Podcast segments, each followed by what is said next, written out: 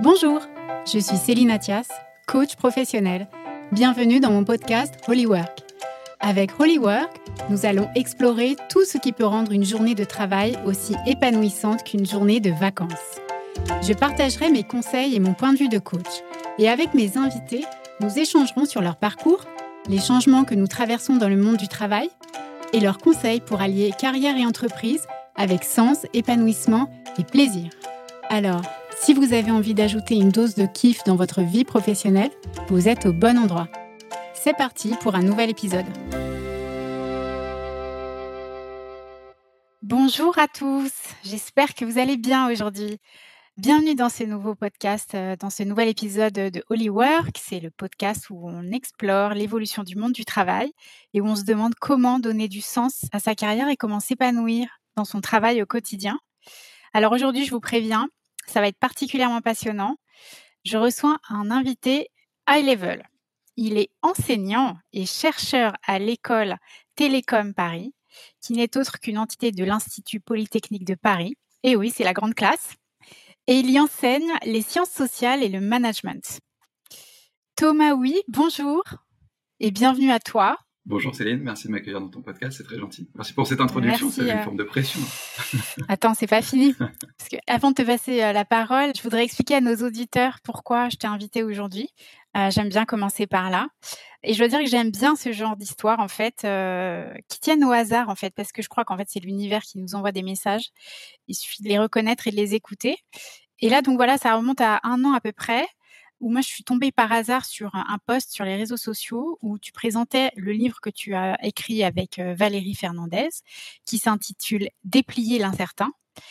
Et je dois dire que pour moi ça tombait vraiment à pic parce que déjà on était en plein Covid, donc dans l'incertitude absolue sur le cours des événements d'un point de vue social, économique et encore plus incertain pour moi d'un point de vue micro de mon activité euh, professionnelle et de celle de mes clients du coup dont je dépendais aussi quelque part. Et donc, ça m'a beaucoup interpellée, en fait. Donc, j'en ai fait un sujet pour mon blog que j'ai relayé sur LinkedIn.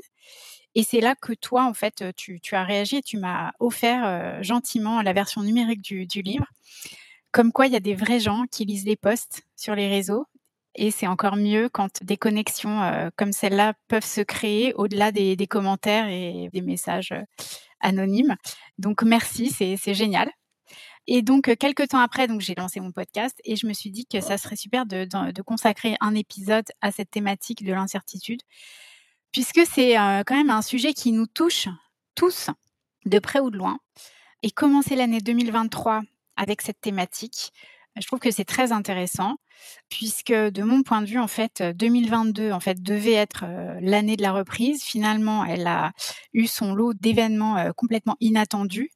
Et donc, ça nous fait un petit peu évoluer dans la manière dont on aborde euh, la nouvelle année 2023, je trouve, où on peut-être qu'on on l'attaque avec un petit peu plus d'humilité et puis on se dit bon, ok là on a pas mal le reçu de d'inattendu là ces temps-ci, donc euh, par quoi ou comment je vais je vais être mangé euh, cette année et comment je vais faire pour me dépatouiller ou voilà pour pour réussir en tout cas à atteindre mes objectifs. Donc voilà, on va parler de tout ça en fait, Thomas et de ton outil que tu vas nous présenter. Donc du coup, euh, bah, avant de commencer euh, vraiment dans le dur du sujet, est-ce que tu veux bien euh, te présenter pour que nos auditeurs te connaissent un peu mieux? Avec plaisir. Moi, je m'appelle Thomas Oui, je suis maître de conférence. Alors maître de conférence, c'est un mot qui est pas très connu. Alors ça veut dire que je suis enseignant et chercheur. J'ai deux métiers, donc j'enseigne et, je, et je produis de la recherche. Alors moi, mes sujets de prédilection, c'est la décision dans l'incertain, donc on va en parler. Mais préalablement à, à ce sujet, ce qui, ce qui m'intéresse aussi, c'est les bonnes pratiques à adopter dans un univers numérique. Mhm. Et je pense que sur ces sujets-là, il est difficile de les enseigner ou de produire de la recherche sans soi-même être en situation de porter des projets innovants numériques dans l'incertain. Et donc j'attache une grande importance à la pratique, ce qui fait que j'ai pavé, jalonné ma, ma carrière de, de projets entrepreneuriaux. J'ai créé deux boîtes euh, d'accompagnement de start-up. J'accompagne énormément de, de porteurs de projets innovants.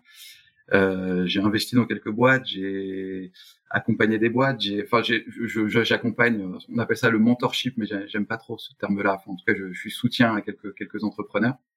Et donc, mhm. j'attrape euh, la question des bonnes pratiques ou de la décision dans l'incertain un peu en étau, c'est-à-dire qu'à la fois, je vais regarder la littérature scientifique sur le sujet parce que j'essaie d'y contribuer en tant que chercheur, et en mhm. même temps, j'essaie d'alimenter euh, Tout ça de beaucoup d'observations de terrain parce que je pense que c'est des sujets sur lesquels on est sûr de pas grand-chose. La seule certitude, c'est l'incertitude. Et donc, du coup, c'est bien d'avoir différents angles pour attaquer ces questions. Super.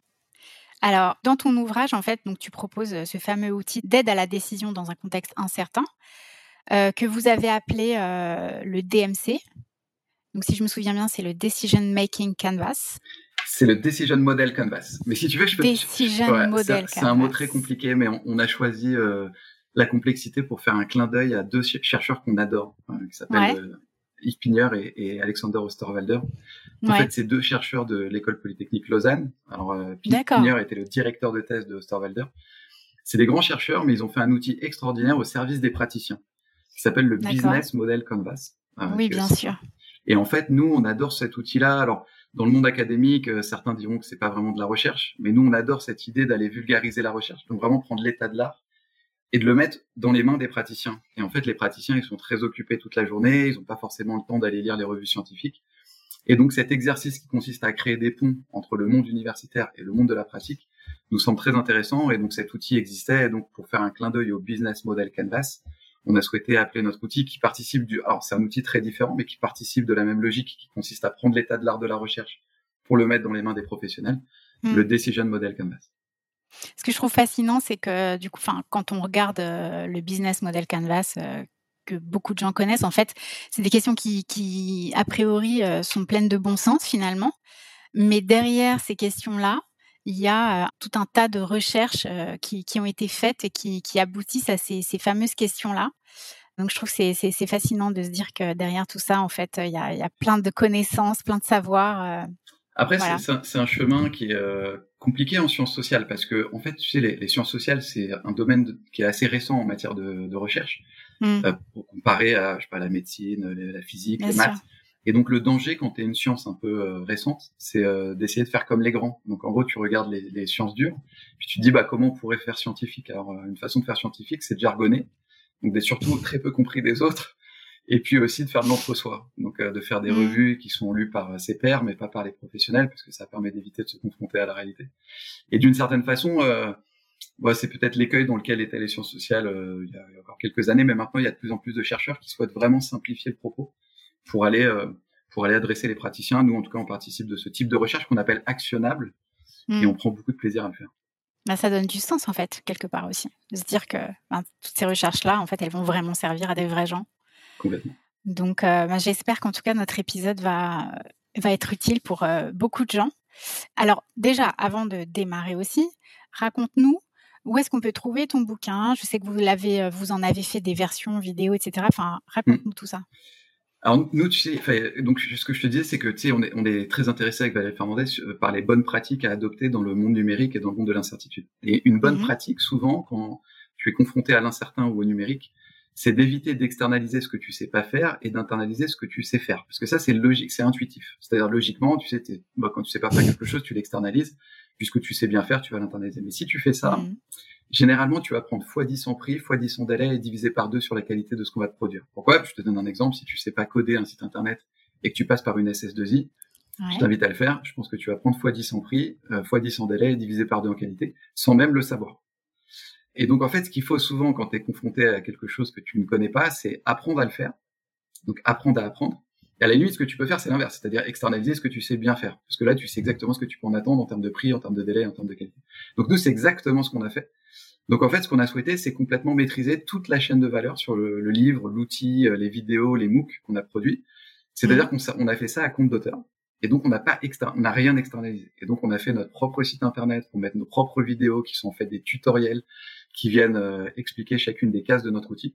Et donc, tout est disponible euh, dans une stratégie euh, très open source gratuitement sur incertain.fr à l'exception du livre qui est pour un, prix assez modique. Et donc c'est sur incertain.fr que tu peux trouver absolument tout, c'est-à-dire les vidéos explicatives de notre outil, l'outil et le livre incertain.fr. Vous êtes aussi sur Coursera ouais. de mémoire Ouais, on a fait un MOOC. Donc, euh, MOOC, c'est Massive Online Open Course. C'est une vidéo en ligne. Alors, c'est 12 vidéos euh, qui viennent expliquer euh, comment éclairer une décision quand on est confronté à un univers imprévisible. Voilà. On, a, on sait tout là. Incertain.fr. Tout est là-dessus. Alors donc, euh, moi, ce qui m'a vraiment intéressé, c'est au tout début du bouquin, vous partez d'un postulat de départ qui est qu'on a changé de paradigme et que on est passé de l'ère du risque à l'ère de l'incertain. Je crois que c'est intéressant de, distinguer les deux. Et c'est vrai que vous expliquez, enfin à juste titre, que euh, on a, enfin la génération des, des leaders et des managers d'aujourd'hui a appris à l'école à monter un projet en évaluant les risques. Tout à fait. Mais tout ça, ça sert plus à rien. Ouais, alors en, fait, ta question est très intéressante parce que elle, va sans doute guider beaucoup des discussions qu'on va avoir euh, après. C'est-à-dire que c'est une forme de précision à avoir dans les termes entre ce qui relève du risque ou ce qui relève de l'incertitude. En fait, c'est deux notions qui sont très différentes. Alors là, pour le, juste pour l'expliquer, je vais m'appuyer sur la définition de Frank Knight, euh, qui est un chercheur euh, qui a posé cette définition il y a plus de 100 ans. C'était en 1921 de mémoire. d'accord. Dans un, dans un ouvrage. Et en fait, sa définition est un peu passée sous silence. Et puis après, là, on l'a, on l'a redécouvert. En fait, c'est quoi la différence entre le risque et l'incertitude? Le risque, c'est ce qu'on appelle un univers probabiliste. Alors, c'est quoi un univers probabiliste? Ça veut dire que tu peux pas savoir ce qui va arriver demain. Donc, tu peux pas savoir si c'est l'événement A ou l'événement B qui va arriver demain. Mais, et ça, c'est assez confortable, dans un univers risqué, tu vas pouvoir avoir des informations sur les probabilités de survenance des événements. Donc tu vas pouvoir dire l'événement A va arriver avec 80% de chance et l'événement B va arriver avec 20% de chance. Par exemple, tu peux le savoir en mettant un petit bout d'intelligence artificielle qui va inférer statistiquement ce qui s'est passé euh, avant pour pouvoir mmh. préjuger de ce qui va se passer après. Là, si, si tu es dans cette situation-là, tu es dans le risque. Et le risque, c'est cool parce qu'un risque, ça se couvre. Donc en gros, tu peux même avoir des stratégies qui t'amènent à gagner à tous les coups, quel que soit l'output, donc quel que soit l'événement qui sortira de l'environnement qui est devant toi. Le risque, c'est chouette, mais en fait, l'incertitude, c'est pas ça. Donc ce dont on va parler, c'est-à-dire comment prendre une décision dans l'incertain, c'est pas dans cet univers-là qu'on se pose. On se pose dans un autre univers. L'incertain, c'est toujours un, univers probabiliste. Donc ça veut dire mm. qu'on ne sait pas si c'est A ou B qui va arriver demain. Mais en plus, il va falloir ajouter deux hypothèses qui sont très inconfortables pour les entreprises. La première hypothèse, c'est que, en plus, il n'est plus possible d'avoir une estimation de la probabilité d'occurrence des événements. Donc, il est plus possible de dire A va arriver avec beaucoup de chance ou peu de chance. On peut plus savoir si c'est A ou B qui a le plus de chances d'arriver. Et ça, c'est très inconfortable. Et, et surtout, c'est peut-être X ou Y qui va arriver. C'est exactement ça. La deuxième hypothèse, c'est qu'en plus, on ne connaît plus le champ des possibles, ce qui veut dire que ça se trouve, c'est ni A ni B qui va arriver, mais X ou Y ou C comme Covid, ou euh, tu vois plein de, ou guerre en Ukraine. Ou G comme guerre en Ukraine. Exactement. Parce que c'est vrai que la guerre, elle nous a tous pris de court en fait, et ça, mm. ça a bouleversé énormément de choses. Exactement. Et alors, et pourquoi tu me disais euh, les, les, étudiants apprennent des choses euh, qui sont peut-être devenues inopérantes a, Voilà, on, ben a, on a une méthode de réflexion et qui. tout à fait. Et c'est même plus que les étudiants, c'est les professionnels. C'est-à-dire que tous les outils d'aide à la décision qui ont été produits, donc je sais pas, le business plan, l'étude de marché, l'étude de la concurrence, tous ces outils ont été mm. pensés dans le risque, mais pas du tout dans des univers incertains. Et donc on continue d'utiliser ces, ces outils-là, mais en fait ils nous trompent euh, parce que euh, ils ont été pensés dans le risque et pas dans l'incertain. Alors qu'on prend une décision dans l'incertain de manière très différente du risque. Alors de ce point de vue-là, il y a une phrase qu'on aime beaucoup, c'est une phrase d'Abraham Maslow qui dit quand vous n'avez qu'un marteau en votre possession, vous voyez tous les problèmes comme des clous. Et ben c'est exactement ce qui se produit aujourd'hui, c'est-à-dire que le marteau des professionnels ou des étudiants c'est le business plan, l'étude de marché ou les outils euh, traditionnels d'aide à la décision. Et donc, ils continuent à voir les problèmes comme des problèmes de risque, alors même que hmm. ces problèmes ont changé de nature et que c'est des problèmes d'incertain. Alors qu'en fait, euh, c'est peut-être des vis. ouais, ouais, exactement. Des, ou, des, clous qui ont une, autre tête, quoi, une, tête d'incertain. Alors, euh, deuxième chose hyper intéressante, c'est que du coup, le DMC, vous l'avez matérialisé sous la forme d'un origami d'un avion en fait. Tout à fait. Alors, euh, et j'ai bien aimé euh, la, métaphore de l'avion parce que du coup l'avion, ben ça, ça t'aide à, décoller. Et puis. Euh, et à explorer. Et à explorer.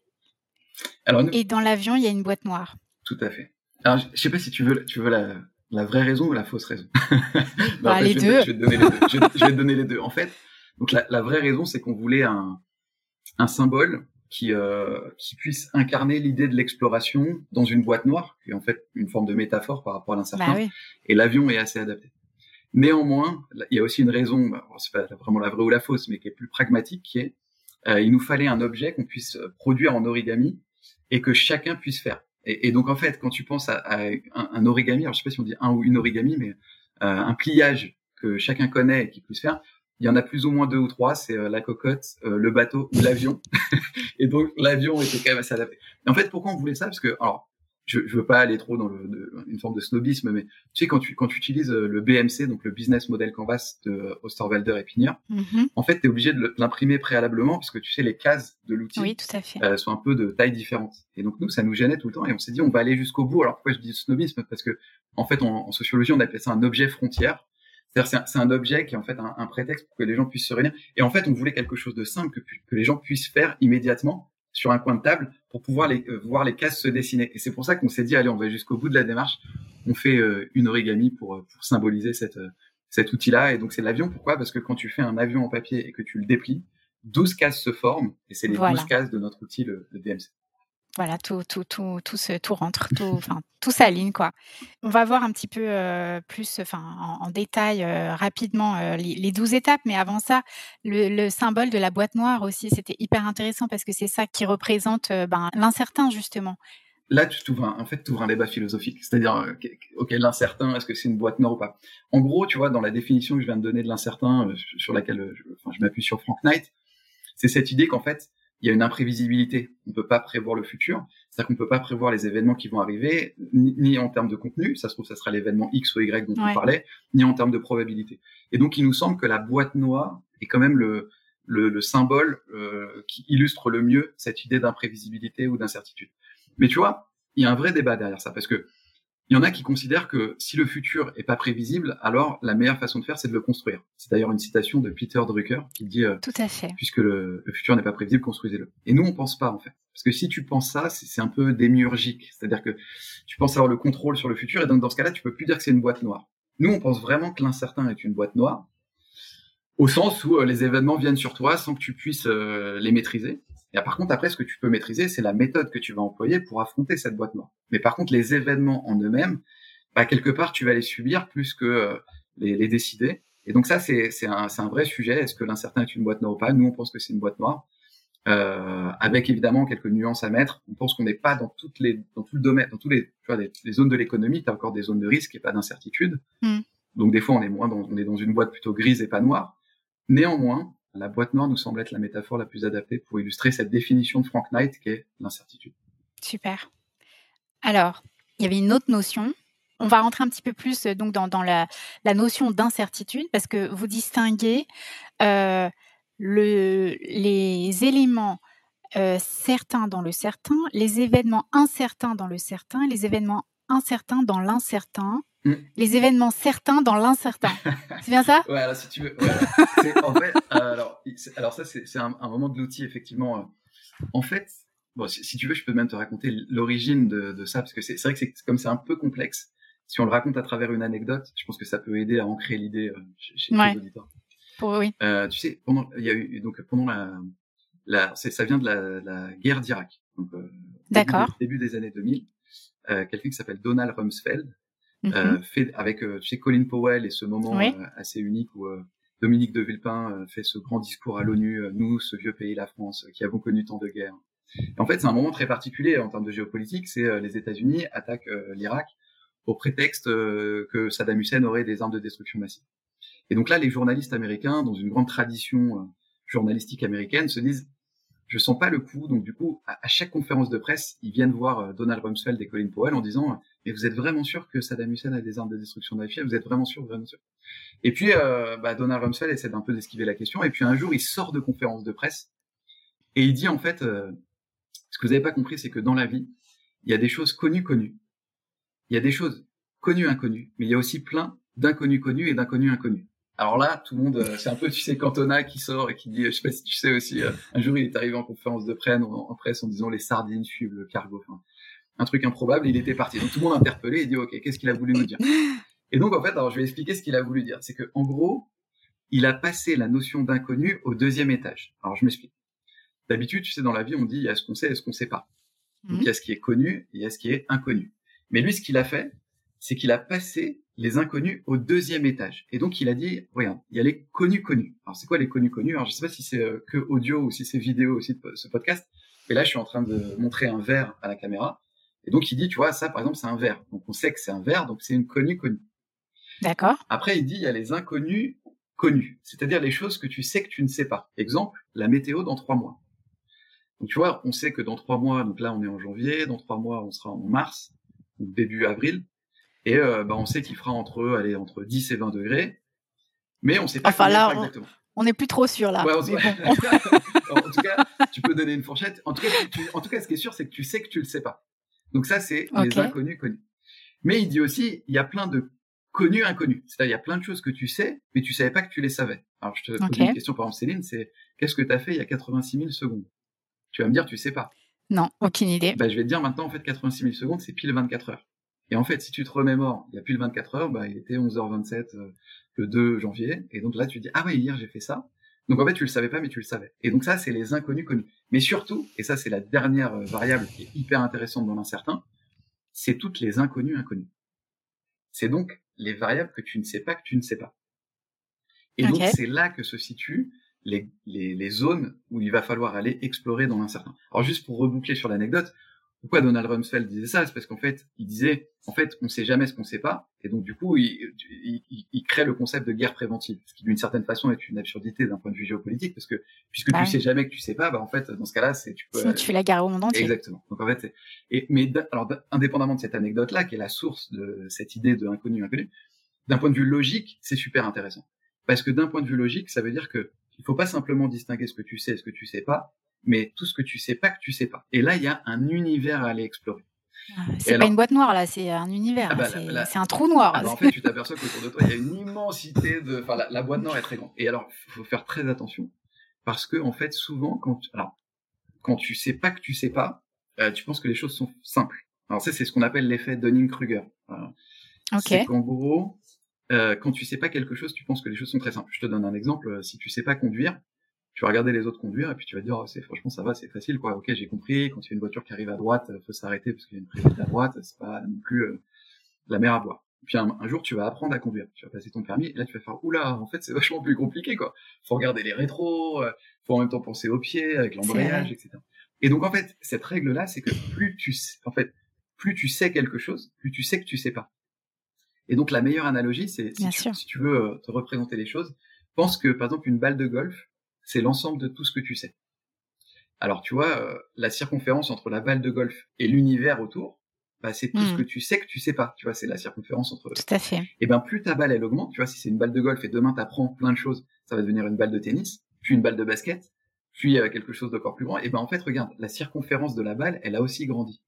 Et donc plus tu apprends, c'est-à-dire plus tu sais des choses, plus ce que tu, sais, que tu sais pas est grand aussi. Est énorme, bien sûr, bien sûr. Et donc, du coup, bah, c'est, voilà, plus, plus, euh, et donc, c'est la, meilleure compétence, c'est de savoir qu'on sait pas. Alors, du coup, euh, raconte-nous ces 12 étapes. Alors, ces 12 étapes, alors 12, c'est peut-être un, je vais peut-être les simplifier, je vais, je vais donner les grandes logiques. Euh, oui, voilà, les, les, grandes, les, les, grandes étapes de, des 12 sous-étapes. Alors, en gros, la première étape, c'est de redéfinir la notion d'objectif. Tu sais, quand tu as un, un projet qui évolue dans l'incertain, souvent tu vas définir des objectifs. En fait, ce qu'il faut, c'est se rappeler ce qu'est un objectif. Un objectif en management, ça a souvent trois vertus. La première vertu, c'est de montrer à tes équipes le cap, en disant, OK, c'est là qu'on va. Le problème dans l'incertain, tu comprends bien que si c'est une boîte noire, bah, c'est que ce cap, il va changer en permanence. Et donc, cette fonction d'évoluer aux objectifs tombe dans l'incertain. La deuxième fonction des objectifs, c'est de pouvoir dimensionner l'avancement de ton projet. C'est-à-dire que grâce à un objectif, tu vas pouvoir dire, ah bah, je suis à 50% de l'avoir fini, je suis à 70% de l'avoir fini. Le problème dans l'incertain, c'est que le terme, l'échéance de ton projet est aussi incertain. Et donc, tu peux plus utiliser cette fonction des objectifs. Et puis, la dernière fonction des objectifs, avant, dans un monde stable, c'était de pouvoir motiver tes équipes. Parce que tu pouvais dire à tes équipes, OK, voilà, faites-en un objectif euh, perso, faites-en un challenge. Et donc, les gens vont dire, OK, je vais fournir plein d'efforts pour réussir ça, j'en fais un, défi personnel. Le problème, c'est que dans l'incertain, tu n'as, enfin, tu n'as plus une relation directe entre les efforts consentis par les gens et les résultats qu'ils obtiennent. C'est-à-dire que eh tu as des gens qui fournissent vachement d'efforts, qui n'ont pas de résultats, tu des gens qui fournissent assez peu d'efforts, qui ont vachement de résultats. Et donc, comme tu n'as plus un lien direct et positif entre les efforts consentis par les gens et les résultats qu'ils obtiennent, alors tu peux plus utiliser les objectifs comme une source de motivation pour les personnes. Et donc, finalement, la notion d'objectif dans l'incertain tombe. Mais, tu ne peux pas, je pense qu'il faut être pragmatique, tu ne peux pas agir sans objectif. Tu peux pas être parfaitement nihiliste. Bah oui. Et donc, ce que tu vas faire, c'est la première étape, c'est définir des objectifs, mais qui sont simplement des prétextes pour faire un premier pas dans la boîte noire qui est devant toi, et en réalité apprendre. Donc l'idée, c'est déjà renoncer à la notion d'objectif au long cours euh, pour essayer de s'engager à long terme dans des chemins, mais plutôt définir un objectif prétexte qui est simplement la première étape qui va te lancer dans la boîte noire pour après pivoter, euh, euh explorer, changer de pied et puis Ça me parle vachement ce que tu dis parce que moi qui ai monté mon cabinet de coaching, ben, j'ai monté mon cabinet, j'ai créé mon offre, je continue à me former, etc. Et puis je me suis dit tiens, bah, je vais monter un podcast parce que ça va certainement m'aider à booster ma notoriété. Puis en même temps, ben, je vais faire quelque chose que j'adore qui est apprendre et rencontrer des gens. Et en fait, euh, ben, mon projet de cabinet de coaching, du coup, il peut aussi potentiellement dévier dans quelque chose qui, enfin, qui va être relié au podcast et que j'avais pas imaginé parce que mon, mon projet initial, c'était le coaching et pas le podcast. c'est ça en fait? C'est exactement ça. Et ça, c'est très documenté. Euh, donc, juste, tu sais, notre outil, comme il fait un pont entre l'académique et le monde professionnel, je vais, je vais te citer euh, une, une auteure qui est vraiment, euh, vraiment enfin, la personne qu'on respecte le plus en entrepreneuriat ou en innovation euh, d'un point de vue académique, c'est quelqu'un qui s'appelle Saras Sarasvati. Alors pour sa thèse, mm-hmm. pour, la, pour la petite anecdote, elle a fait sa thèse avec Herbert Simon, qui est un, un prix Nobel d'économie. Et en fait, elle a créé le concept, et c'est exactement ce que tu viens de dire. Alors ce concept, c'est l'effectuation. En gros, elle dit, pour bien agir dans l'incertain ou dans le monde numérique, il va falloir être effectual et pas causal. Alors je, m'explique pour savoir ce qu'est la différence entre quelqu'un de causal et quelqu'un d'effectuel. Imagine ce soir, tu veux faire un super dîner. Ouais. Bah, en fait, tu as deux types de personnes. Tu as un premier type de personnes qu'on va appeler les gens causaux. Ces personnes-là vont dire, OK, la première chose que je vais faire, c'est d'abord l'imaginer. Donc, ils vont se dire, OK, j'invite tel ami, tel ami et tel ami. Tel ami est, je sais pas, végétarien, tel ami euh, a une préférence pour ce type d'aliment. Moi, je reviens d'Espagne, j'ai envie de leur faire découvrir ce type de cuisine. Allez, je vais faire ça. Et ce ça, c'est un objectif qui prédétermine. Et ensuite, qu'est-ce qu'elles vont faire, ces personnes-là? Elles vont mobiliser les ressources pour atteindre cet objectif. Donc, elles vont faire les courses, elles vont regarder éventuellement la recette sur Marmiton, et leur exercice d'innovation va être d'essayer de coller au plus près du ça qu'elles ont prédéterminé. Ces personnes-là sont causales. Pourquoi? Parce qu'elles s'intéressent aux causes pour atteindre des objectifs prédéterminés. Et en fait, c'est une très mauvaise façon de faire dans l'incertain. Ce serait des gens qui définissent des objectifs en essayant de les atteindre. Les gens qui réussissent bien, c'est plutôt les effectuaux. Alors les effectuaux, qu'est-ce qu'ils font? Face à cette question, faire un super dîner ce soir, la première étape, c'est que ces personnes-là vont ouvrir leur frigo et regarder ce qu'elles ont en leur possession. Tu vois, elles vont dire ah bah tiens j'ai ça et j'ai ça, ok. Donc elles vont tester quelque chose. Alors premier essai, elles goûtent, bah évidemment c'est pas bon. Ah, pourquoi? Parce que bah, c'est le premier essai. Et là donc elles vont dire ah bah tiens bah je vais rajouter ça, puis ça. Par exemple je vais faire un podcast, euh, puis je vais rajouter cette dimension là, puis je vais changer. Donc ce que toi t'appelais euh, ces pivots ou en fait c'est ce qu'on appelle aussi un, un chemin qu'on appelle la sérendipité. Ouais. Et ce qui est très important c'est la fin de l'histoire, c'est que de rebond en rebond en accompagnant les effets de ce que tu fais. C'est pour ça qu'on appelle ça effectuel, c'est parce que tu es plus intéressé par les effets que tu produis que les causes pour atteindre des objectifs prédéterminés. Donc par les mhm. effets que tu, as, des, petites actions que tu produis, eh bien tu en arrives à la fin de l'histoire à un endroit que tu n'aurais jamais préjugé. Et oui, bien sûr. Et c'est ça l'effectuation. Et, tous les grands innovateurs sont des effectuaux. Prends euh, Zuckerberg. Zuckerberg, il a jamais voulu faire Facebook. Euh, il a jamais même voulu créer d'entreprise. Il a simplement ouvert son frigo. Il a regardé ce qu'il avait en sa possession, qui était la possibilité de coder quelques lignes. Et donc, il a fait un premier produit qu'on appelle souvent un MVP, un minimum viable product. Et là, les gens bah, adorent son produit, ils se loguent massivement. Bah, se mais avec la seule intention de faire marrer ses potes dans son couloir à Harvard. Et bah, les gens aiment. Donc du coup, bah, il, accompagne les effets de ce qu'il a produit. Donc il, il, produit ça pour la fac, puis pour d'autres facs. Et à la fin, il en arrive à faire Facebook. Mais jamais de la vie, il voulait faire Facebook au départ. Mais dans la vraie vie, quand tu es chef d'entreprise, hmm. ou quand tu es décideur dans une grande entreprise, hmm. il y a un moment, tu dois quand même fournir des résultats. Bien sûr, mais c'est, si tu veux, c'est même la raison pour laquelle les grands groupes ont tant de mal à innover quand les startups sont faciles en matière d'innovation.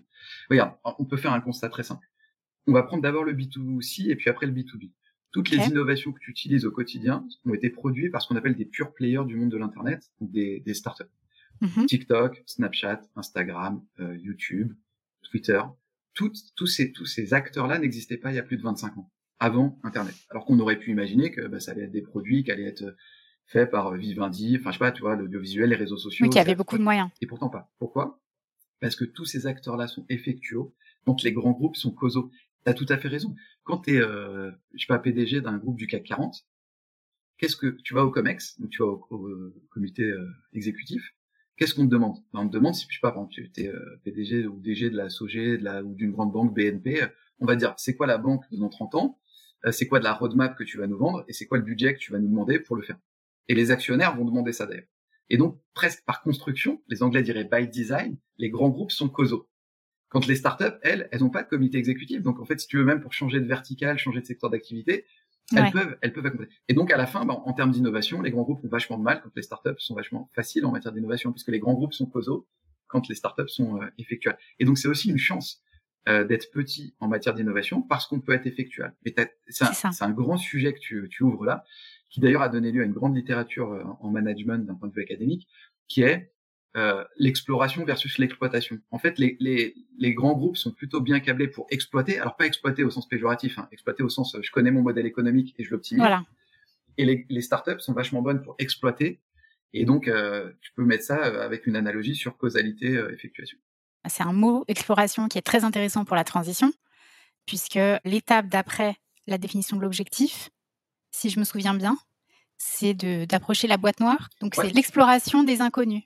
Ouais, alors il y a, oui, oui, oui, tout à fait. Alors il y a même une étape qu'on pourrait imaginer préalable, c'est déconstruire ses certitudes. Euh, la deuxième étape avec notre outil, c'est le mindset en fait qu'il faut changer. Exactement. Alors, mais nous, on va avec notre outil aider à euh, l'émergence de ce mindset, donc de, ce nouvel état d'esprit. En gros, pour pour faire les, pour dire les choses très simplement, ce que tu prends pour acquis est souvent lié à ton observation du passé. Et notamment, tu as développé plusieurs biais cognitifs qui t'ont amené à ça des biais d'ancrage, des biais de disponibilité, des biais de substitution. Je sais pas si tu veux que je les explique, mais en, gros, le, le cerveau est assez feignant et donc en fait, il exactement. il, prend l'autoroute plutôt que les petits chemins qu'il connaît pas. Exactement. Et surtout, il raisonne par rapport à ce qu'il a déjà vu. Et ce qu'il a déjà vu, c'est bah, par définition dans le passé. Et donc tout ce que tu prends pour acquis est souvent fondé sur l'observation du passé. Mais si tu es dans une boîte noire où on considère que le futur n'est plus le prolongement du passé, alors ces réflexes, ces routines mentales que tu as développées vont te tromper dans un certain. Et donc la première étape, ça va être de déconstruire tes certitudes déconstruire tes certitudes. Ouais. Et donc faire en sorte que bah, tout ce que tu dis euh, acquis, certain, bah, tu vas aller le challenger précisément parce que bah, c'est plus certain en fait. Tu, tu crois que c'est sûr, mais en fait ça l'est plus. Et donc la déconstruction des, des certitudes est une euh, est un, une des fondations de, de, notre outil. Et ensuite, une fois que tu as déconstruit tes certitudes, tu vas aussi être conscient de tous les angles morts autour de tes projets. Et donc là, tu vas essayer d'aller chercher les inconnus inconnus. Alors si tu, veux un, un, truc euh, sans le théoriser, mais peut-être pour, le, pour l'expliquer un peu davantage, ce qu'il faut aller chercher souvent sur tes projets, c'est ce qu'on appelle les signes noirs. Et on, dit, on appelle ça les signes noirs en référence à un ouvrage de Nassim Nicolas Nassim Taleb. Euh, Taleb Personne formidable. Ah bah tu vois, ouais, best-seller, euh, vraiment, je sais pas, je sais. Si tes auditeurs l'ont pas lu, c'est vraiment un, un, un must-read, c'est quelque chose à, à, à, lire. Nassim Taleb. Alors, c'est quoi un signe noir? Un signe noir, c'est trois choses c'est quelque chose qui est caractérisé par trois paramètres. Le, premier, mhm. la première euh, caractéristique d'un signe noir, c'est quelque chose qui est très peu probable. Donc c'est quelque chose qui va arriver avec une probabilité très faible. La deuxième caractéristique, c'est que quand l'événement va se produire, il est, les Anglais diraient game changer, c'est-à-dire il changera tout, quoi. Il aura un impact incroyable. Et la troisième caractéristique est très drôle, et d'ailleurs c'est le coup de génie marketing de Nassim Taleb, c'est euh, le signe noir donne toujours lieu à une rationalisation rétrospective. Ça veut dire que une fois que l'événement est arrivé, les gens vont se dire ah bah oui euh, c'était sûr euh, que ça allait arriver donc ah, c'est cool mais il valait mieux le dire avant en fait. Et donc lui il eh dit oui, bien sûr. la vie est faite de signes noirs par exemple il dit euh, la première guerre mondiale est un signe noir. Harry Potter est un signe noir. Internet est un signe noir. La crise des subprimes est un signe noir prenons par exemple la crise des subprimes et illustrons-le.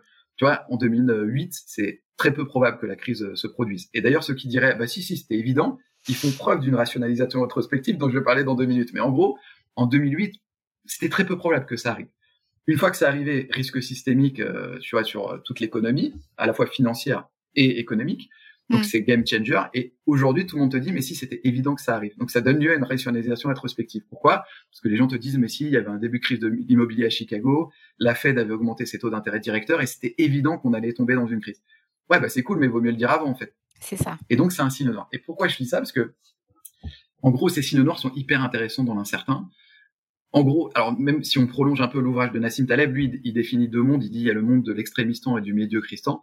Le médiocristan, c'est un monde, tu vois, où les gens raisonnent en, loi gaussienne. Donc c'est en, en, en, distribution normale, en statistique. Donc c'est-à-dire que c'est, pour le dire simplement, c'est des gens qui sont hyper intéressés parce qu'il y a la, le plus de chances d'arriver.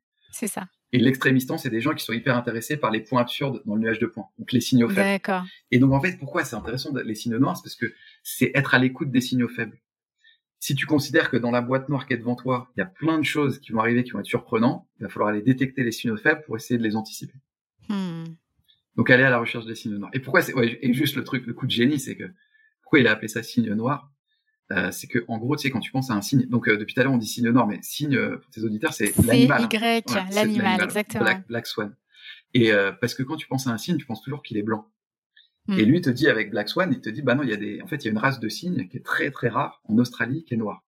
Et donc maintenant, tu vois, bah, tes auditeurs savent qu'il y a des signes qui sont noirs. Et ben en fait, quand ils vont penser à un signe, l'animal, dans deux trois mois, ils vont se dire non mais j'ai toujours su qu'il y en avait des noirs et des blancs. bah non, en fait, parce qu'on vient de leur dire en fait. Donc tu vois, c'est la rationalisation de la perspective illustrée par le concept de signe. Très drôle.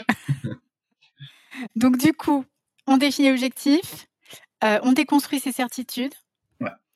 Et donc on, va, à la, à la rencontre de la boîte noire. Exactement. Et on va à la recherche des inconnus inconnus.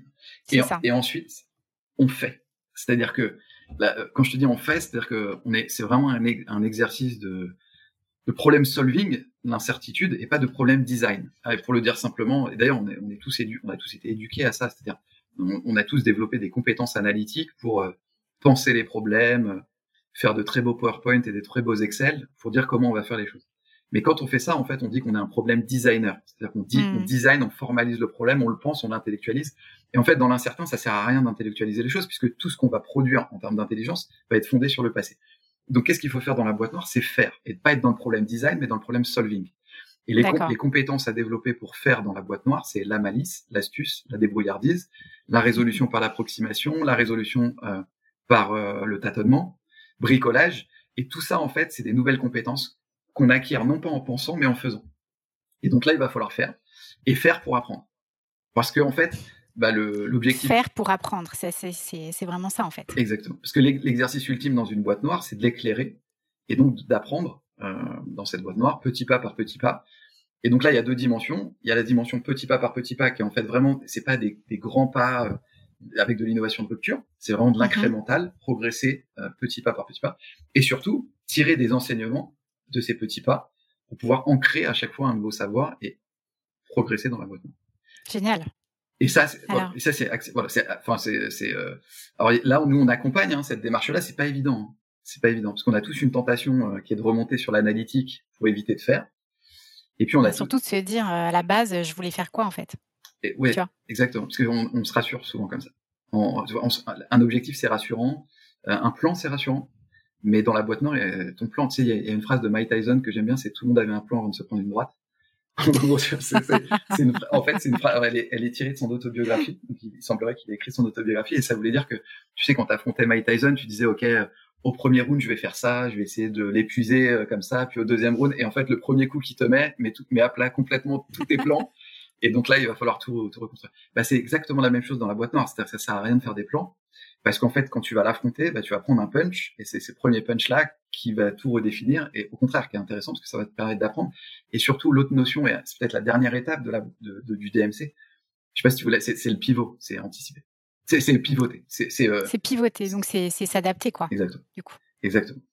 Alors, ça, ça se prépare, hein, parce que c'est pas seulement un état d'esprit. Par exemple, ça, alors ça se prépare de deux façons. Peut-être la, la première façon, c'est d'éviter les coûts irrécupérables sur tes projets. Parce que si tu as un coût que tu dépenses qui est très fort, en fait, on a, on a tous une faculté à se mentir à nous-mêmes. Et donc, ce qu'on va faire, c'est que souvent, en fait, on va essayer de tordre le retour sur investissement pour se rassurer et se dire qu'on a bien fait d'investir là-dedans. Alors qu'en fait, bah, les faits nous disent le contraire, mais on a on va, on va pas l'accepter. On a investi tellement d'argent que de toute façon, on veut. Euh, on va. D'accord. Et, ouais. et, donc ça, c'est même ce qu'on appelle des, des dépendances. dans le langage académique, on appelle ça la pass dependency. C'est la dépendance du chemin. C'est-à-dire que comme tu as fait un coût euh, irrécupérable, en fait, tu vas continuer sur ce chemin-là dont tu es dépendant. Et tu vas, tu vas plus, tu vas plus t'autoriser les pivots ou euh, les changements de cap.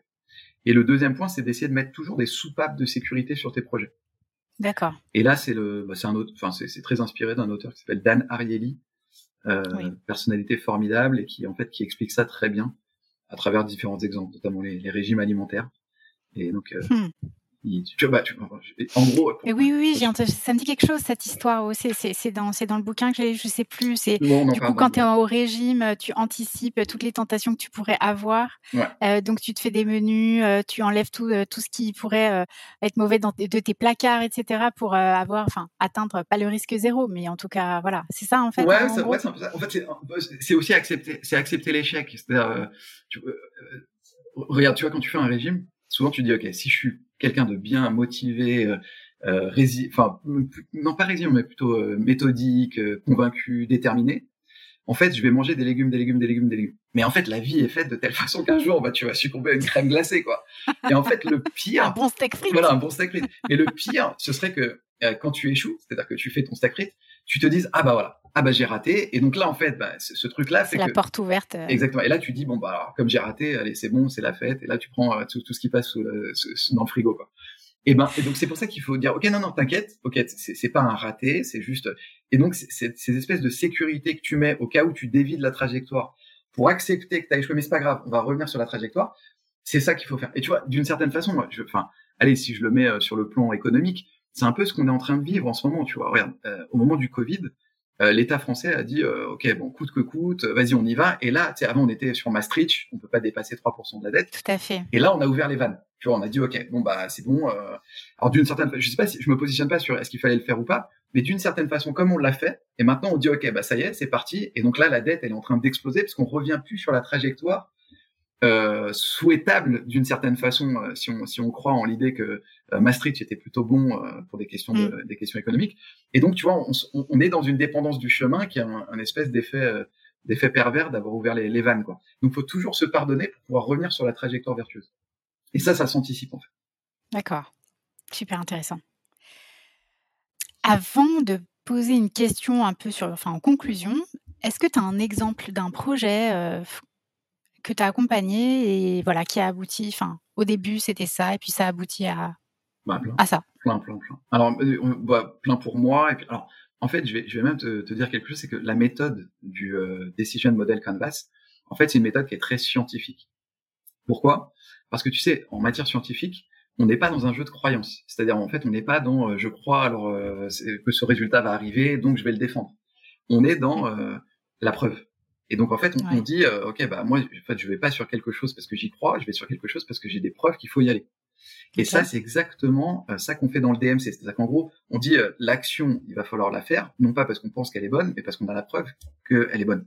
Et donc, sur l'accompagnement des projets entrepreneuriaux ou innovants que j'ai, c'est toujours la même démarche. C'est-à-dire que, par exemple, quand tu vois, quand j'accompagne des projets, souvent, ce que je dis à la personne, c'est me dis pas trop ce que tu fais, donne-moi des preuves donc des data. Tu vois, par exemple, si quelqu'un, je peux avoir un projet, je vais, je vais, je vais être très précis. Si quelqu'un me présente, par exemple, une startup en B2C, mm-hmm. euh, je vais lui dire, donc euh, qui s'adresse à des consommateurs, je vais lui dire, me dis pas trop, si tu vends des chaussettes en ligne, des billets de train en ligne ou des petits pots en ligne, dis-moi juste trois choses. CAC, CLTV, stickiness. Donc CAC, c'est coût d'acquisition client. Combien ça te coûte de faire venir quelqu'un sur ton site internet? Là, la personne va me dire, je sais pas, 5 euros. Ok.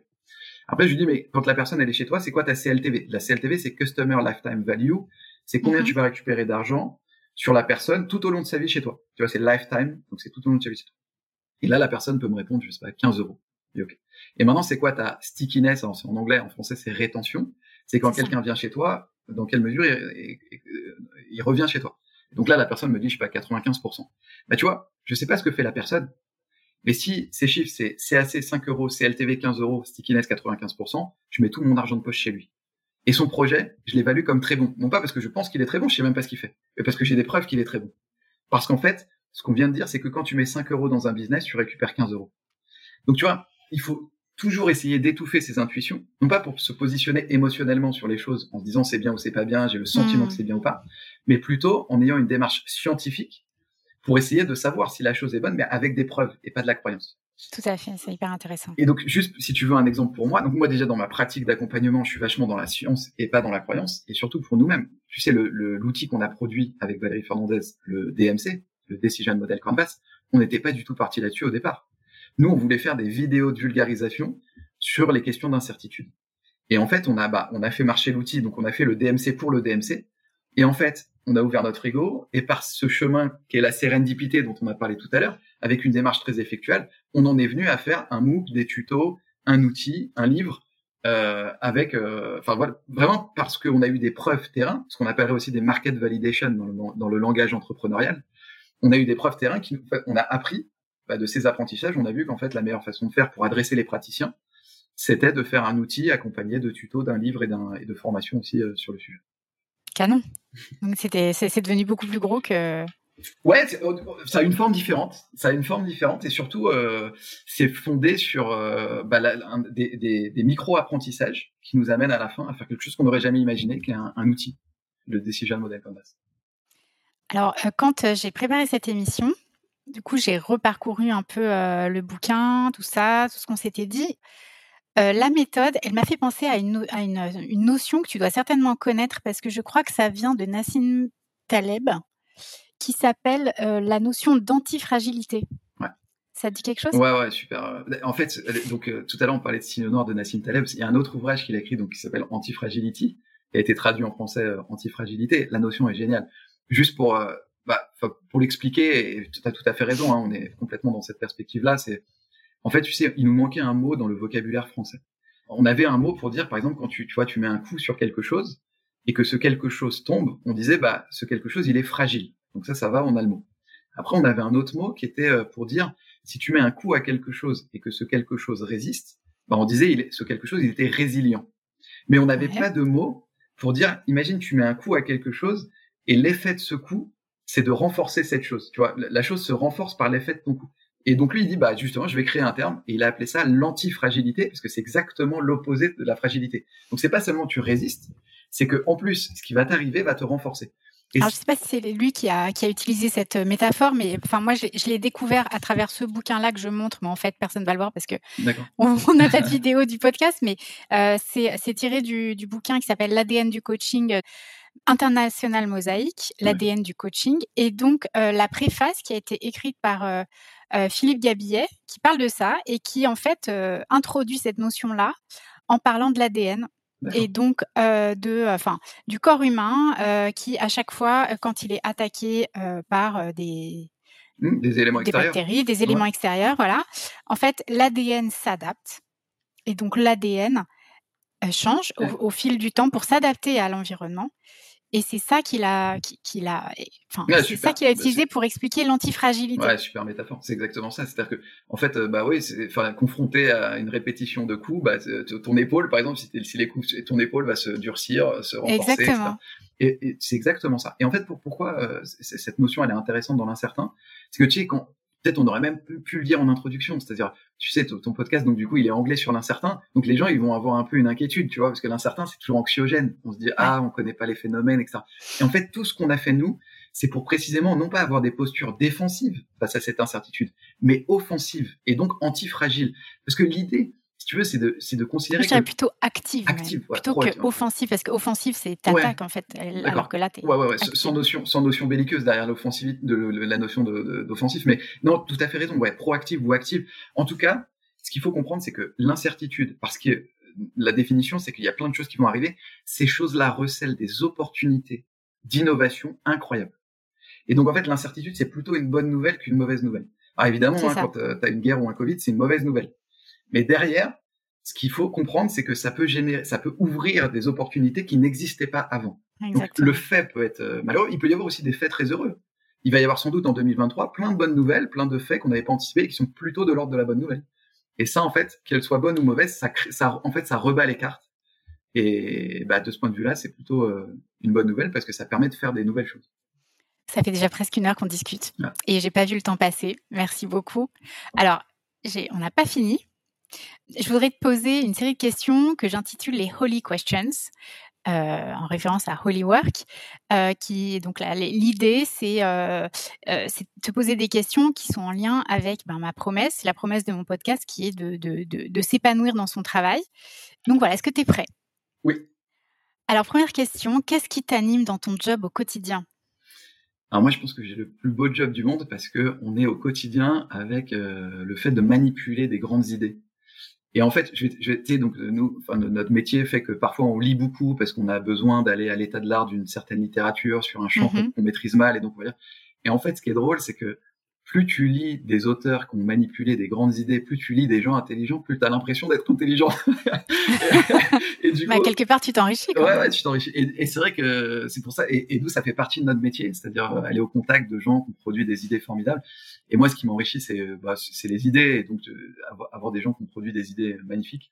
Bon après tu, tu redescends des fois hein, parce qu'après quand tu écris toi-même tes propres articles, tu dis ah ouais c'est un peu moins puissant mais mais en tout cas c'est non non c'est moi ce qui m'anime au quotidien c'est d'être au contact de gens formidables qui sont parfois décédés hein, parce que les, les idées sont parfois très anciennes mais qu'on produit euh, du savoir et et de la connaissance c'est assez génial. Ça. Donc le savoir et la connaissance. Quelle est ta routine du matin pour passer une bonne journée? Alors je, je dois avouer que mes journées se ressemblent assez peu. Parfois, je donne cours, euh, parfois, je produis de la recherche, parfois, je suis en télétravail, parfois, je vais au boulot. Et du coup, j'ai, alors c'est vrai que j'ai pas, je, je sais hein, qu'il y, a, il y a beaucoup de, il y a Miracle Morning, des, des best-sellers en ce moment, et je, je, suis assez admiratif des gens qui ont une routine le matin. Moi, j'ai, j'ai assez peu de matins qui se ressemblent. Et je alors, qu'est-ce, qu'est-ce qui fait que tu vas sortir de chez toi le matin, tu vas dire, ah là, c'est bon, ça, ça, va être une bonne journée là? Et moi, bah, je, euh, le, moi, j'ai une, alors, les, quand tu fais de la recherche, tu es souvent en situation d'humilité à te dire, OK, est-ce que je vais, donc tu es beaucoup dans le doute. Par contre, quand tu donnes un cours, euh, tu es vachement dans un exercice euh, sympa et, et, satisfaisant parce que tu vas, en fait, à la fin du cours, tu sais que tu as fait quelque chose. Et là, tu peux acter le eh fait que tu as partagé un savoir. Et donc ça, c'est acquis. Alors qu'en recherche, c'est toujours une quête et tu jamais vraiment fini. Donc, tu vois, les matins où je donne cours, c'est plutôt des matins qui sont heureux pour moi. Après, j'ai pas vraiment de routine. Si, si t'en veux une, c'est vrai que je vois le, le dénominateur commun de tous mes matins, c'est quand même le café. un bon café avant de commencer. Et, et, le plus long il est, le mieux je me porte. je suis assez, je suis assez surpris que les Nespresso sont trop courts pour moi. Tu vois, quand je prends un Nespresso, ouais, faut, un grand bol. Est-ce que tu as une devise qui te guide dans ta vie? Il y a, alors, euh, comme je travaille beaucoup sur l'entrepreneuriat, en matière entrepreneuriale, il y a beaucoup de, de, de, citations qui embarquent beaucoup de savoir, et donc j'en utilise beaucoup. Dans moi, il y en a, il y en a plusieurs mm. qui me, qui il y en a, allez, je t'en donne deux qui sont vraiment euh, importantes pour moi et que j'essaie d'utiliser au quotidien. La première, c'est une citation de Red Hoffman, qui est le fondateur de LinkedIn, qui dit quand tu es content du produit que tu sors, c'est que tu l'as sorti trop tard. Et ça, et ça, je me, l'applique parce que c'est vrai que tu vois dans la boîte noire qui est devant nous, et moi je travaille sur ces questions d'incertitude, mais je suis aussi confronté à l'incertitude. Et du coup, il faut éviter, tu vois, de vouloir faire des choses parfaites tout le temps, parce que ça va te prendre beaucoup de temps. Et puis quand tu les fais, finalement après, tu donc t'es passé à côté de mille occasions d'apprentissage parce que tu as pris trop de temps à essayer de faire le truc parfait pour le sortir. Et donc du coup, j'essaye vraiment dans tout ce que dans tout ce qu'on fait tu verras par exemple le livre, l'outil, les tutos sont pas parfaits, mais au moins on les a sortis et on est content euh, et puis on a appris et puis on les a améliorés. Et donc ça me euh, fait penser, euh, ça me fait penser à l'interview que j'ai j'ai donnée hier avec quelqu'un qui s'appelle PPC, Pierre-Philippe Cormeret. Bon, je vais je vais spoiler pour les gens qui, qui nous écoutent parce que l'épisode va sortir après le tien, mais lui sa devise c'est fais-le tout de suite. Eh, c'est ça. C'est ça. FLTDS. Ouais. Voilà. On s'en fout si c'est pas parfait. excellent. Et d'ailleurs, enfin, je, nous en recherche, c'est très vrai parce que tu vois, par exemple, quand tu fais ta thèse de doctorat, souvent en fait, c'est la difficulté. Et donc on avait. C'est d'arrêter en fait. Parce ouais, jamais exactement. Et c'est un moment de, enfin tu vois, de, de, de, produire quelque chose. C'est, ça sera pas, ça sera imparfait, mais il faut produire quelque chose. Et donc il y avait même euh, une devise qu'on avait nous en doctorat, c'était FTTT, c'est fais ta thèse et tais-toi. et ça voulait, tu vois, ça voulait dire aussi arrête de vouloir faire plein de plans et de révolutionner la science, fais ta thèse et tais-toi. et, euh, et la, la deuxième, c'est, c'est aussi, euh, je, je, pense qu'il y a un lien entre les deux. C'est euh, une phrase de Saint-Exupéry qui dit la perfection est atteinte, non pas quand il n'y a plus rien à ajouter, mais quand il n'y a plus rien à enlever. Et en fait, cette phrase, elle est assez cool parce qu'elle permet aussi de se refocus, tu vois, éviter de vouloir ajouter tout souvent des choses, mais plutôt de se refocus et d'aller sur l'essentiel. Magnifique. Est-ce que tu peux, alors tu vas avoir plein d'exemples, hein, mais euh, tu peux nous conseiller un bouquin qui peut nous, qui peut nous aider, nous inspirer dans notre carrière, dans euh, bah, on en a parlé pendant cet épisode de, de, de Nassim Taleb. Franchement, Nassim Taleb, il est top. Bien sûr. franchement, alors au moins allez le suivre. Il est très prolifique sur Twitter. Euh. Après, non, si, si je devais conseiller un livre, moi, il y, a un, il y a un livre qui m'a beaucoup marqué. C'est le livre de Philippe Bloch euh, qui s'appelle Bienheureux les fêlés. Alors déjà, la phrase est assez géniale. Le titre est top. Donc c'est, alors le titre, il est très inspiré d'une phrase de Michel Audiard qui dit la phrase complète, c'est Bienheureux les fêlés parce qu'ils laissent entrer la lumière. Et donc c'était cette idée que quand on est un peu fou, c'est cool. Et lui, il a, en fait, ce livre-là, c'est un livre sur son épopée. Donc, Philippe Bloch, c'est quelqu'un qui a, qui a fondé et développé les Columbus Café. Donc, je, je sais pas si euh, oui, vois, bien sûr. il y a 200 points de vente. Euh, c'est un énorme succès, mais c'est un succès qui, au départ, était euh, plus compliqué que prévu. Euh, et donc, il a eu mille et une péripéties. Et en fait, ce livre-là m'a beaucoup marqué parce que, en fait, j'avais fait une conférence avec lui. déjà, lui, c'est quelqu'un de formidable. C'est un orateur incroyable. Et donc, il était, en fait, c'était une table ronde. Et donc, il avait pris la parole avant moi pour raconter ce livre-là qui s'appelait Bienheureux les fêlés, qui est son épopée. Et je me souviens, il avait fait un quart d'heure où il avait fait rire les gens et pleurer les gens dans la même intervention. Euh, c'était top. Et puis après, c'était à moi de parler. Et là, je me suis dit, waouh, qu'est-ce que je vais faire? Et donc, euh, ah, du coup, à, partir de ce moment-là, j'ai adoré son livre. Et son livre, en fait, c'est et son livre est assez génial parce que quand tu lis ce livre-là, tu t'aperçois qu'en fait, produire des projets, faire des projets, c'est euh, passionnant parce que tu as des hauts et tu as des bas, mais tu apprends en permanence. Et donc, ça te donne une forme d'optimisme. Et donc, euh, bienheureux les fêlés. Livre de Philippe Bloch. Qui est-ce que tu me conseillerais d'inviter dans cette, euh, dans cette émission? Ah, il y en a plein, Barack Obama. Quelqu'un que je peux contacter de ta part? Ah ok, d'accord. Bah, non, il y, en a un moi que, alors, je, on, s'est jamais vu, mais je le lis beaucoup sur euh, sur LinkedIn et je trouve que ce qu'il fait est assez formidable. C'est quelqu'un qui s'appelle Arnaud Bessanier. D'accord. Et en fait, il fait un. Alors, en plus, il est sur les questions et il est chercheur notamment en, en innovation, mais en RH. Donc ça peut aussi. Euh, D'accord. ah ouais, carrément. Et en fait, ce qu'il fait, c'est qu'il va chercher des travaux scientifiques et il les vulgarise euh, en mettant, en, rendant compte, en mettant en perspective des résultats qui sont très contre-intuitifs. C'est-à-dire, tu vois pas des pas des résultats tautologiques. Euh, et il, le fait. Je trouve que l'exercice est formidable. Euh, c'est hyper malin ce qu'il fait. Je vous invite à le suivre sur LinkedIn. Moi, je, je, je l'ai connu sur LinkedIn. Je le suis sur LinkedIn. On se connaît pas plus que ça. Je sais qu'il est doctorant à Toulouse. Et ben, ce qu'il fait est assez formidable. Et je pense qu'il aura plein plein de de choses à te raconter autour des RH avec une perspective et une coloration un peu recherche. Ce qui est, ce qui est aussi la mienne. Merci beaucoup pour cette idée. Dernière question, un truc pas du tout scientifique, un oracle. Alors comme t'es pas avec moi physiquement, c'est moi qui vais euh, ben, tirer la carte. Tirer la carte. Je te dis stop ou un truc comme ça. Exactement. Je les mélange dans tous les sens et tu peux me dire stop quand tu veux. Stop. Alors, c'est euh, sur le thème de, de, la loi de l'attraction. Hein. Quand je cultive ma reliance à l'esprit, quelles que soient les circonstances, j'ai confiance en l'univers.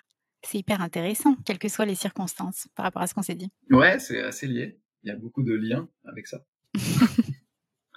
Chouette. Ça te fait penser à un truc? Ça t'évoque quelque chose ou pas du tout? Non, mais je suis trop perché pour toi.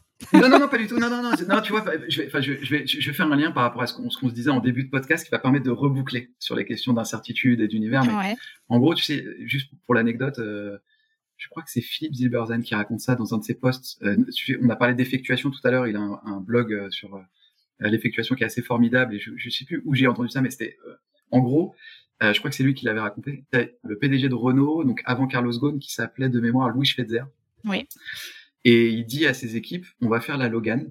Donc la Logan, c'est une voiture low cost et on va la faire à ce prix-là. Et donc là, tu as le CFO, donc le directeur des affaires financières, qui vient le voir et qui lui dit, mais Louis, euh, ça va pas le faire en fait. on va pas pouvoir rentrer les coups là-dedans.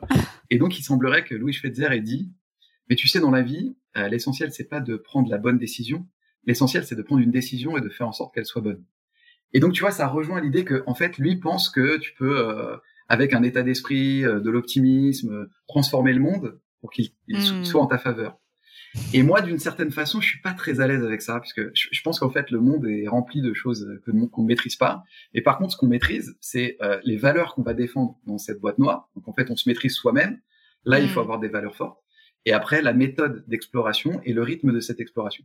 En revanche, les événements qui vont venir autour, c'est difficile d'avoir la main et la, la prise. Bien sûr. La reliance à l'esprit, c'est peut-être la reliance aux valeurs, du coup. Exactement, tout à fait. Dans ces, dans ces cas-là, alors j'abonde. Euh, tu valides. Ouais, je valide. alors, le mot de la fin, ça serait quoi? On a dit tellement de choses. Ah, pour moi, c'est merci. C'était agréable d'avoir cette conversation. C'est moi qui dis merci. Merci beaucoup pour euh, le temps que tu nous as consacré, le temps de cette émission. Avec plaisir. On a appris énormément de choses. J'ai noté énormément de références là que je vais aller euh, explorer à mon tour. Ben voilà, à très bientôt Thomas, peut-être euh, pour une nouvelle thématique ensemble, je ne sais pas. Avec plaisir. Et merci. Avec plaisir. En tout cas, moi, je vous, je vous suivrai sur le, sur le podcast. Génial. Merci à vous qui nous avez écoutés. Et je vous dis à bientôt pour un nouvel épisode, solo ou avec un autre invité. Au revoir. Merci d'avoir écouté cet épisode. Vos retours me sont très précieux, alors n'hésitez pas à noter ce podcast et à m'envoyer vos commentaires. Et pour être certain de ne pas louper le prochain, ajoutez Holywork à vos favoris. Et n'oubliez pas, make each workday a holiday. Pour en savoir plus sur mes accompagnements, rendez-vous sur mon site celinatias.com. À bientôt!